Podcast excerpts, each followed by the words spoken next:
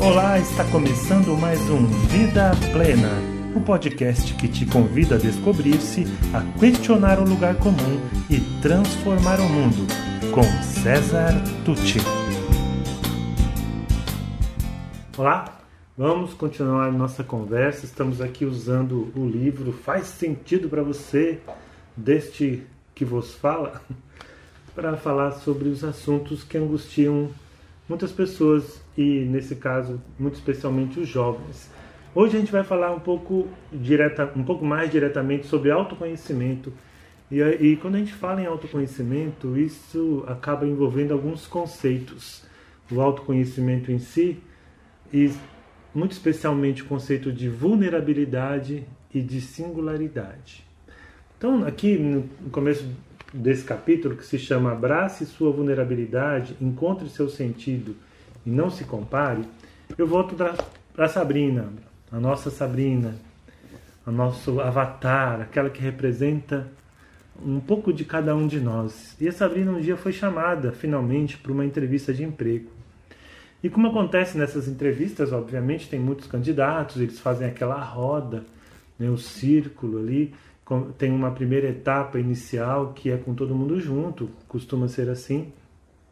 E a Sabrina, na, naquela roda de umas 20 pessoas, ela a fala começou pela pessoa do lado, né? Então foi rodando, ela seria a última a falar. E o que aconteceu? O que acontece muito?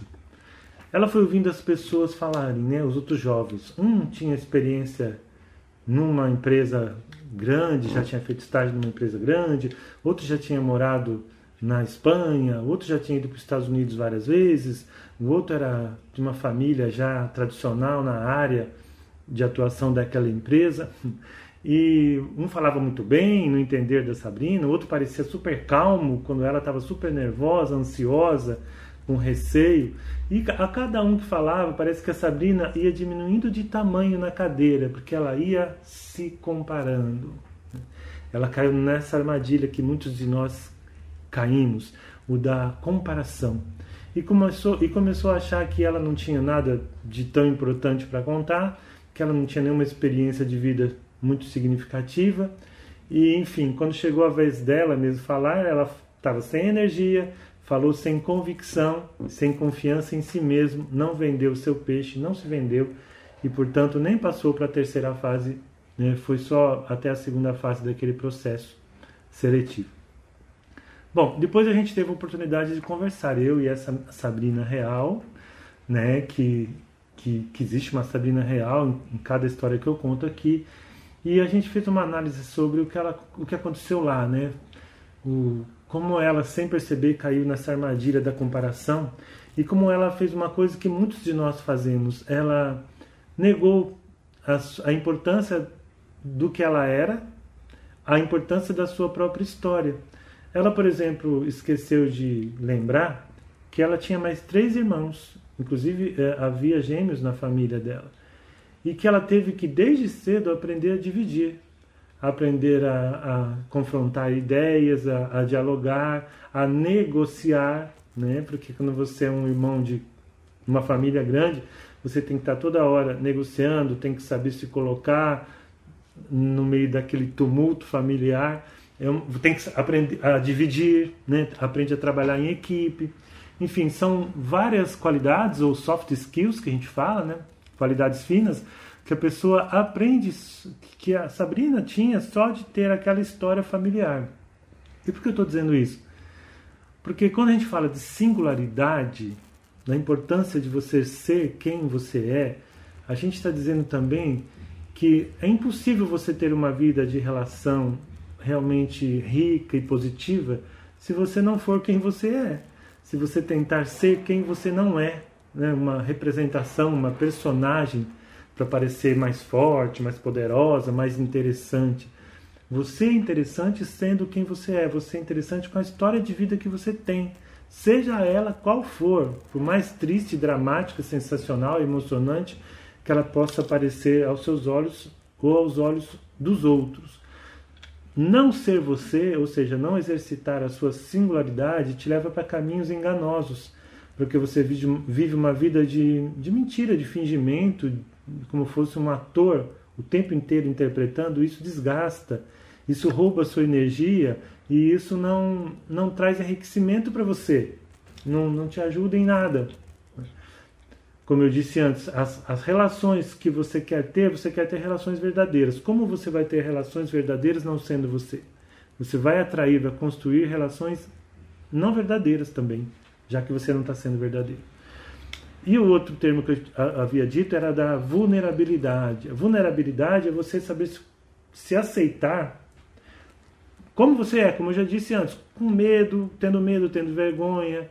Né? Naquele momento, estava na entrevista, se você tenta fazer uma pose de super poderoso, você quebra primeiro com a autenticidade, que você deixa de ser você, e você, ao tentar esconder a sua vulnerabilidade, muitas vezes você se torna, é, fica falso, fica fingido, não fica autêntico, não tem verdade naquilo que você está falando.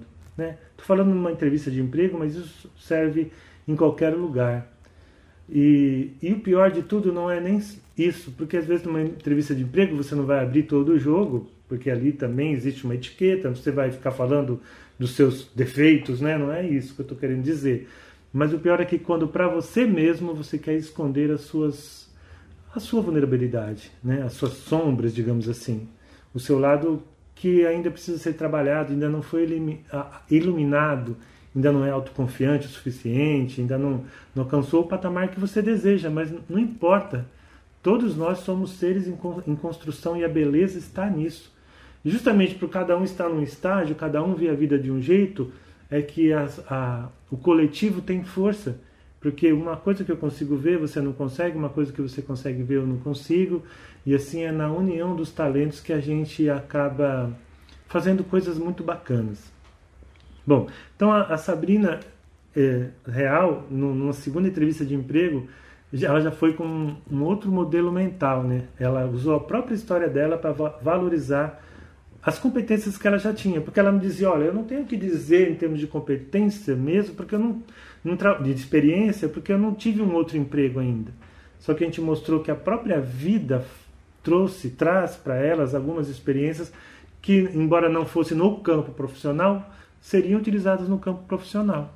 Né? Ah, como eu disse, por exemplo, sendo tendo vários irmãos, ela aprendeu a trabalhar em equipe, a dividir, a ouvir, a negociar. Isso são competências fundamentais em qualquer empresa, em qualquer emprego. Bom, é, isso me fez lembrar na minha história, na minha história pessoal, quando eu era mocinho, eu, eu, eu entrei cedo num, numa empresa grande, passei num concurso e eu queria muito comprar um carro, eu comprei um carro, mas o carro que eu pude comprar, ele era mais velho que eu. Eu nasci em 62 e eu comprei um carro 62. Hum, então o que aconteceu?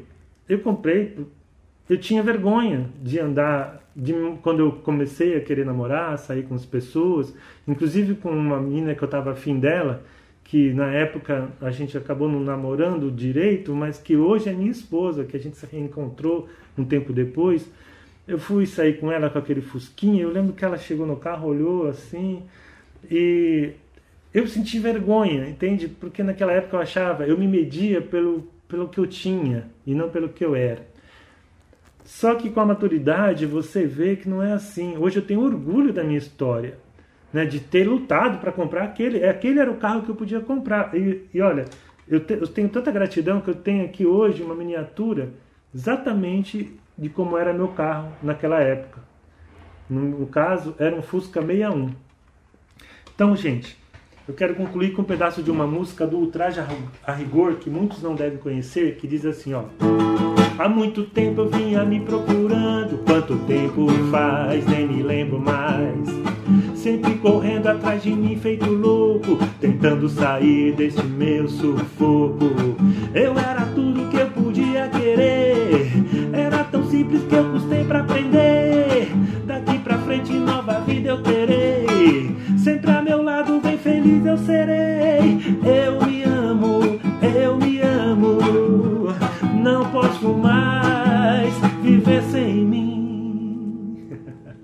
Eu espero que dessas nossas conversas você não se torne um arrogante, não, mas que você se ame mais. Abrace a sua história, abrace quem você é, seja quem você é, porque tudo mais que vier vai vir a partir daí e não de uma tentativa de ser quem você não é. Até a próxima. E se você gostou desse podcast, conheça mais sobre o meu trabalho pelas mídias disponíveis em www.cesartucci.com.br. Sou especialista em desenvolvimento humano, autor do livro Faz Sentido para Você, criador do projeto Educar para a Vida Plena e acredito que juntos podemos construir o mundo melhor que tanto desejamos. Obrigado e até mais.